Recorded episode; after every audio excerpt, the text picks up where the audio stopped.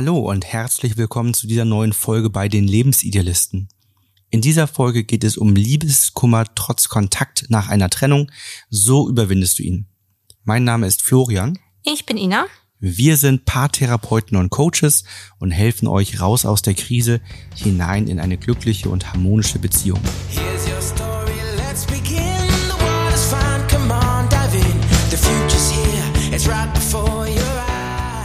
Liebeskummer ist schmerzhaft. Ich glaube, jeder hatte wahrscheinlich schon mal Liebeskummer und kennt noch so die Gefühle, die man beim Liebeskummer hat.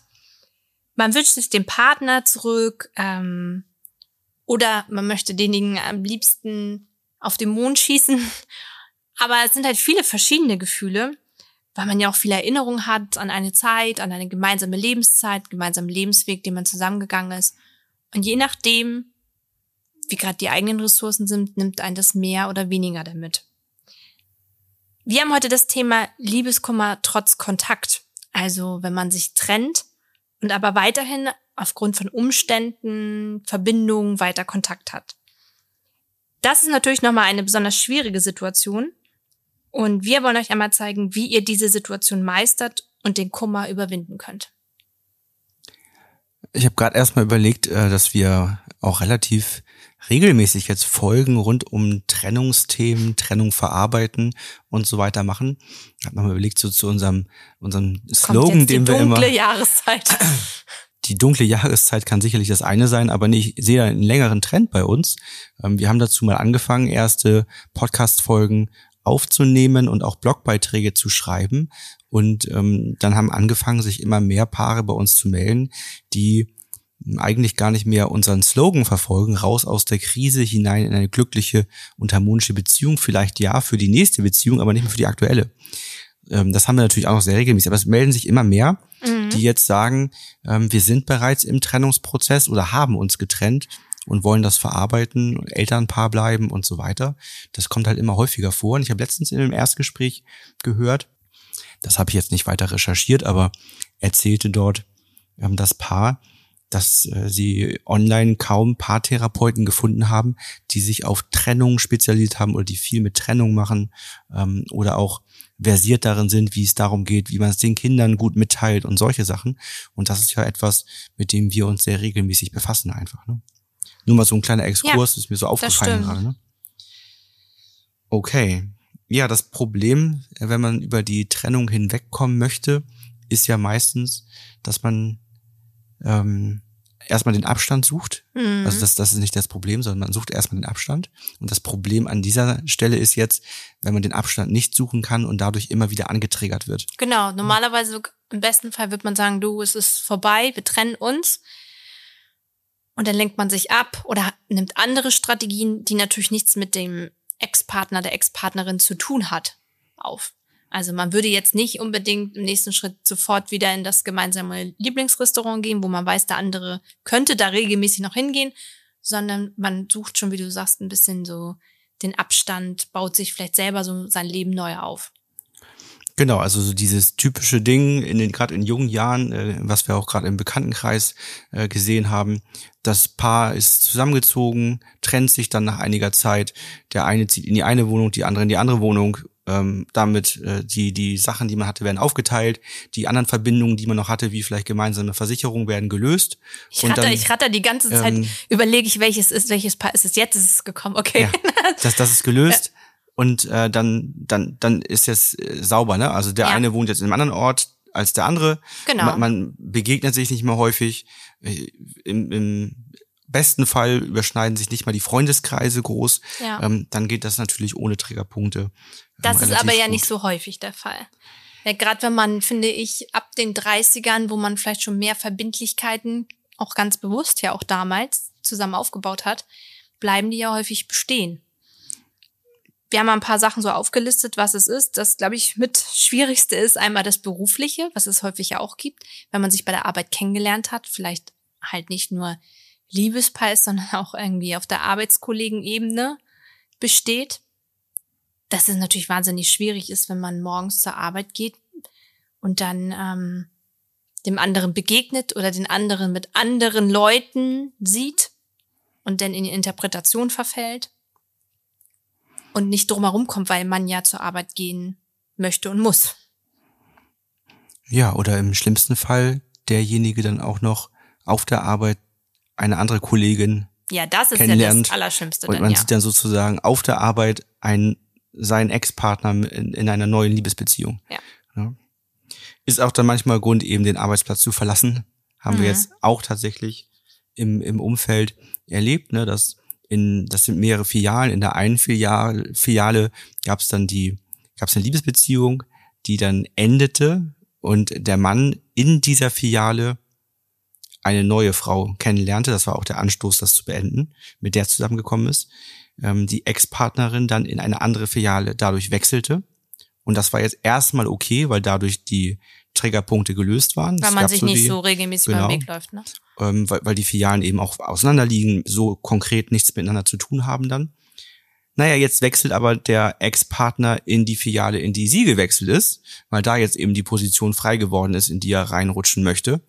Und jetzt äh, wird sie wahrscheinlich das Unternehmen gänzlich verlassen, weil sie sagt, jetzt, jetzt muss ich da mal raus. Ne? Weil er sozusagen hinterhergekommen ist und der Abstand nicht mehr da ist, ne? Ja, und weil Ja. wahrscheinlich äh, ungeklärte Systemgesetzverletzungen da sind, ne? weil Mhm. noch äh, Wut, Angst, Traurigkeit da ist ne? und das, das nicht nachhaltig gelöst wurde. Ne?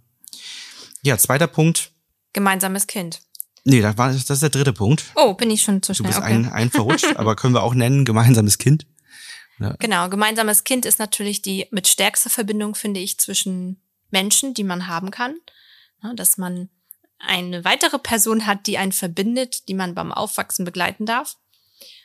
Ja, da gibt's halt immer wieder gemeinsame Anhaltspunkte. Man hat eine gewisse Kommunikation, auch wenn das nicht auf der Ebene ist, dass man ja voneinander was austauscht, aber über das Kind.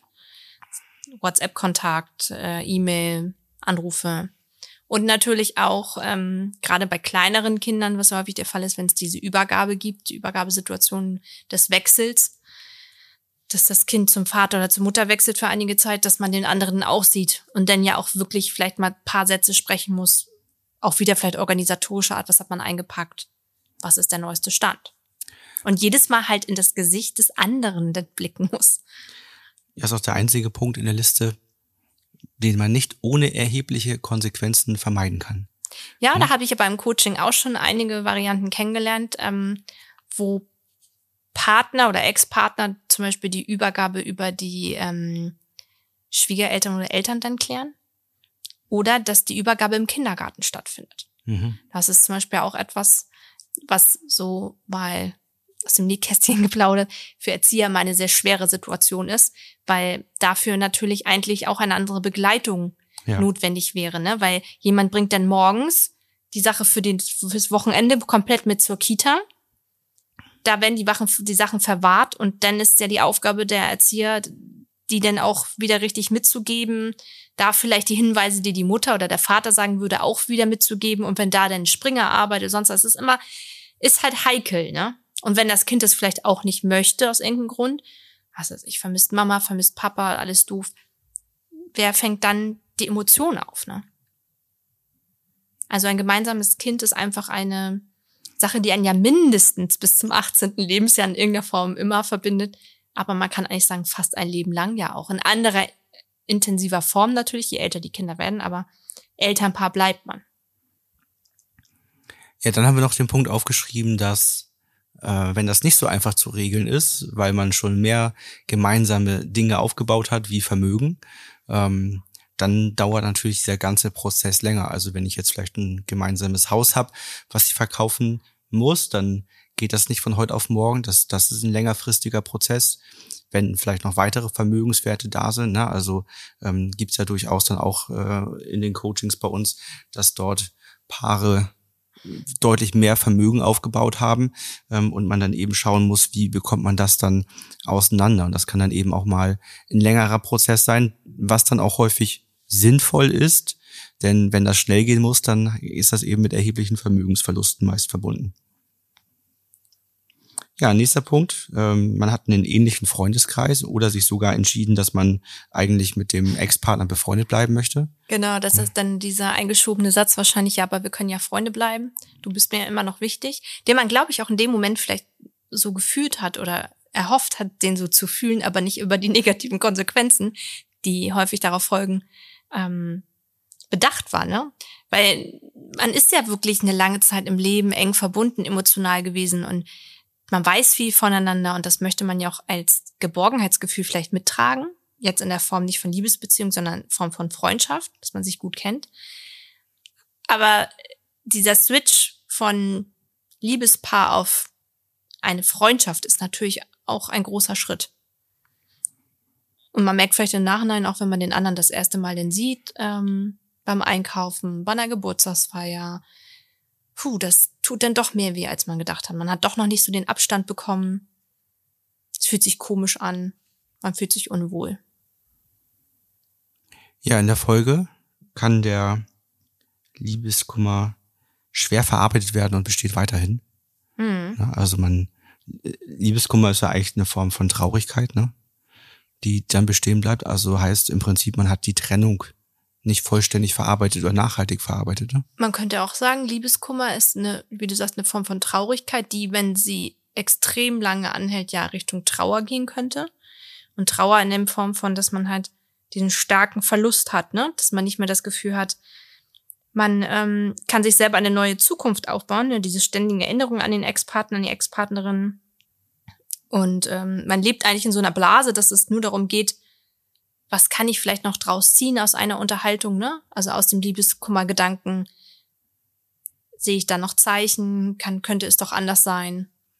Genau, also es ist eigentlich die Verbindung, sogar noch Traurigkeit mit Resthoffnung, ne? Mhm. Obwohl der andere sagt, das wird nichts mehr, besteht dann so diese Resthoffnung. Und die ist es vielleicht auch häufig, die einen dann noch so in dieser Freundschaft oder in den anderen Verbindungen drin hält, ne? Ja, und die Resthoffnung macht dann eben das, dass man die Traurigkeit nicht richtig verarbeiten kann, weil die Trennung innerlich nicht zu einem richtigen Abschluss kommt. Und dadurch einfach nicht der Punkt da ist, ähm, traurig zu sein, das nachhaltig zu verarbeiten und eben das innerlich dann auch abschließen zu können. Dazu fällt mir noch so ein, dass es ja auch immer die Schwierigkeit ist, was einem so das, das Basisgefühl sagt und sozusagen auch so der rationale Gedanke. Also, dass mal ganz viele Menschen sagen, eigentlich tat mir das auch nicht gut. Und jetzt ist es, soll es ja auch vorbei sein, aber trotzdem immer es wieder als Impuls hochschießt, ah, vielleicht könnte es ja doch noch besser werden.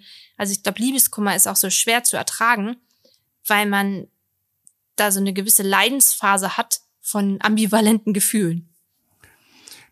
Ja, das ist halt auch eine Phase der Unklarheit, mhm. die man sich dadurch innerlich selbst auch ja erzeugt, obwohl eigentlich die Situation klar ist. Ne? Der andere sagt, ja. es ist vorbei und die Situation ist eigentlich klar, aber es ist eine selbst erzeugte Unklarheit.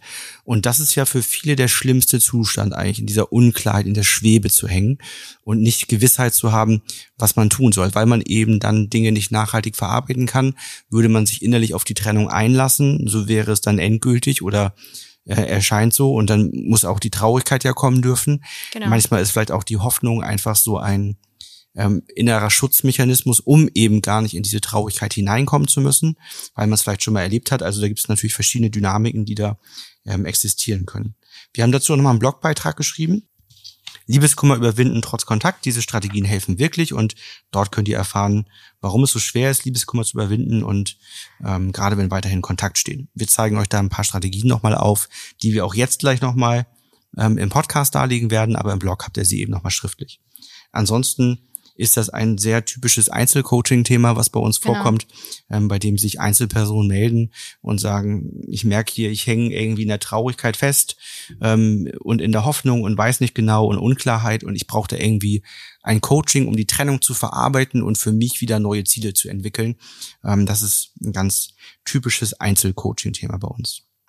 Lösungsansätze. Wie lösen wir das Ganze? Erster Schritt wäre natürlich die Kontaktform oder Art und Weise, die man zu der anderen Person hat, mal zu überdenken. Also den Kontakt, wenn möglich, zu reduzieren und sich selber nicht immer wieder ins Leid zu bringen. Wir hatten jetzt ja vorhin schon ein paar Punkte gesagt, die es natürlich schwierig machen, ne? Ähm, aber es hilft vielen Menschen erstmal, den Kontakt zu reduzieren, um in die Phase der Verarbeitung überhaupt eintauchen zu können. Das ist vielleicht manchmal schwer möglich. Die Punkte hatten wir vorhin ja auch schon genannt. Wenn man ein gemeinsames Kind hat oder wenn man einen Job hat, der einen verbindet oder wo man sich sieht. Aber da nochmal ganz bewusst drauf zu schauen, was ist denn möglich? Nicht nur zu gucken, was ist nicht möglich, sondern was wäre denn möglich? Ähm, das muss ja auch nicht immer eine Lösung für immer sein. Also es kann ja auch mal eine Lösung für ein paar Wochen sein, gerade so was das gemeinsame Kind angeht. Beim Job ist es natürlich ein bisschen was anderes. Wenn man da den Job wechseln würde, wäre es wahrscheinlich erstmal relativ endgültig. Sabbatical machen. Ja, oder so irgendwas. Also da darf man ruhig mal ein bisschen drüber nachdenken. Also erster Schritt ist quasi die Triggerpunkte so weit wie möglich erstmal zu reduzieren. Das können ja auch noch andere Dinge sein. Ne? Also es kann ja auch sein, dass man sich noch damit anträgert, ähm, an die gemeinsamen Lieblingsorte zu fahren, so in mhm. der Resthoffnung und so weiter. Also an der Stelle hört auf, euch weiter zu quälen. Ins Fitnessstudio ähm, zu gehen, ne? weil man weiß, der andere ist auch da. Ja, sowas, ja. ne? Genau. Ja, dann ist es natürlich wie bei allen unguten Gefühlen, das äh, hilft, diese eben nicht zu verdrängen, sondern anzunehmen. Ne? Also Liebeskummer zeigt ja eben auf, dass, dass ähm, die Trennung nicht vollständig verarbeitet ist, dass die Traurigkeit nicht vollständig verarbeitet ist, dass einem natürlich auch was an dem Ex-Partner oder der Ex-Partnerin gelegen hat, sonst tritt das eben auch nicht auf. Das heißt, das ist ja etwas, was dann auch in Ordnung ist, wenn es entsteht. Ähm, das Verdrängen hilft eben nicht auf Dauer, Ne, das, dann, dann bleiben die unguten Gefühle irgendwo zurück. Es können in der Folge vielleicht sogar noch Ängste entstehen, ähm, dass, dass das in der nächsten Beziehung wieder passiert. Dann entsteht daraus vielleicht eine Trennungs- oder Verlustangst und man hat Sorge, dass dann wieder eine Liebeskummer kommt. Deswegen, ähm, das ist am besten, wenn man das nachhaltig verarbeitet ähm, und äh, sich eben dann Zeit für die Traurigkeit entsprechend auch nimmt. Ne? Genau, und das war auch schon der nächste Schritt, der eigentlich ja in die Richtung schon sehr stark geht, diese Gefühle zu verarbeiten, aufzuarbeiten, Verletzungen untereinander zu lösen. Das kann man innerlich für sich auch machen. Die Verletzungen mit dem Ex-Partner oder der Ex-Partnerin. Aber halt der ganz klare Weg in dem Prozess, sich den eigenen Gefühlen aktiv zu stellen und nicht einfach darauf zu hoffen, dass die Zeit alle Wunden heilt, sondern in die Verarbeitung zu gehen. Was noch so ein Impuls ist, der mir gerade hochkommt, den, der hier nicht steht, ist, dass man sich auch darüber bewusst macht, was die Ursachen waren in der Beziehung, mhm. die vielleicht zur Trennung führten, die meistens deutlich weiter zurückliegen, als man es selber vielleicht erstmal so vermuten würde. Und sich bewusst zu machen, dass wenn man jetzt einfach so mit dem Ex-Partner oder Ex-Partner wieder zusammenkäme, das wird ja nichts lösen. Diese ja. Ursachen, die da waren, sind ja immer noch da. Das heißt, wenn, dann müssten beide an sich arbeiten, an den Themen arbeiten, die man einzeln oder gemeinsam hatte, die die Beziehung eben belastet haben. Ähm, und wenn die nachhaltig gelöst sind, erst dann würde ja ein neuer Anlauf überhaupt Sinn ergeben. Denn wenn man immer wieder das Gleiche tut, kann kein neues Ergebnis rauskommen. Das heißt, das, was in der Beziehung ähm, zur Trennung geführt hat, wird auch wieder zur gleichen Krise und gleichen Trennung führen, wenn man dieses Thema nicht nachhaltig löst zu dem Punkt, was du eben gerade sagtest, ähm, sich zurückzuerinnern, warum, was die Gründe sind. Ich glaube, das ist auch einfach so ein Phänomen, dass man mit einer bestimmten Zeit auch Dinge idealisiert. Also, dass man das Gute sehr stark vielleicht auch nach vorne drängt in Liebeskummer irgendwann. Sagt, ah, das war so ein schöner Urlaub und da war so ein schöner Abend. Aber man die Sachen, die halt zu der Trennung geführt haben, auch so ein bisschen verdrängt um sich einfach auch in diesem positiven Gefühl länger aufrechtzuerhalten, die also dieses Gefühl verstärkt, aber dann wiederum natürlich den Liebeskummer. Wenn das selbst schwierig fällt, was, was eben tatsächlich für die meisten Menschen schwierig ist, so eine Art Selbstcoaching zu führen, dann ist ein Einzelcoaching ein sehr sinnvolles Tool, eine gute Möglichkeit, ähm, um diesen Prozess nachhaltig und auch recht schonungsvoll eigentlich zu gestalten. Gerade mit unserer Methodik, die wir jetzt haben, gehen wir ja sehr wenig ins Leid. Nur dann, wenn man nicht drum herum kommt, aber im, im Regelfall versuchen wir das Leid zu vermeiden. Wir gehen ja dahin, wann war es mal gut und arbeiten aus so einem positiven Blickwinkel heraus. Von daher kann ein Coaching sehr hilfreich sein, um Liebeskummer nachhaltig zu verarbeiten. Und der letzte Punkt, um vielleicht, sagen wir mal, auf der obersten Ebene noch etwas tun zu können, ist so ein bisschen dieses regelmäßig Zeit für sich nehmen, sein eigenes Selbstbewusstsein zu stärken, die eigene Achtsamkeit zu erhöhen. Also, dass man allgemein neben dem Coaching zum Beispiel sich ganz bewusst mit sich selber und seinen eigenen Bedürfnissen wieder beschäftigt. Und vielleicht auch äh, eigene Ziele entwickeln, mhm. ne? gerade wenn man vorher viele gemeinsame Ziele als Paar hatte, die dann wieder für sich einzeln zu sehen, umzuformen, Bilder, die man im Kopf hatte, ähm, wie man im nächsten Urlaub irgendwo gemeinsam verbringt, mhm. so formen, dass man das für sich einzeln macht oder beziehungsweise die, diesen zweiten Part einfach als Rolle erstmal neutral zu sehen und zu sagen, diese Rolle wird auch irgendwann wieder besetzt werden und dann ähm, werden diese partnerschaftlichen Ziele auch entsprechend wieder möglich sein. Ja, das war's zum Thema Liebeskummer trotz Kontakt oder eigentlich gerade durch Kontakt. Ne, das, so könnte man es eigentlich auch formulieren.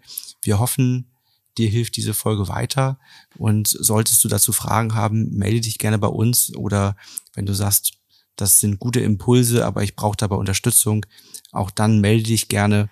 Da ist unser Dreier-Meilenstein-Paket mit dreimal zwei Stunden Coaching das Ideale und völlig ausreichend typischerweise, um Liebeskummer nachhaltig zu verarbeiten. Ansonsten vielen Dank fürs Zuhören und bis zur nächsten Folge. Bis bald.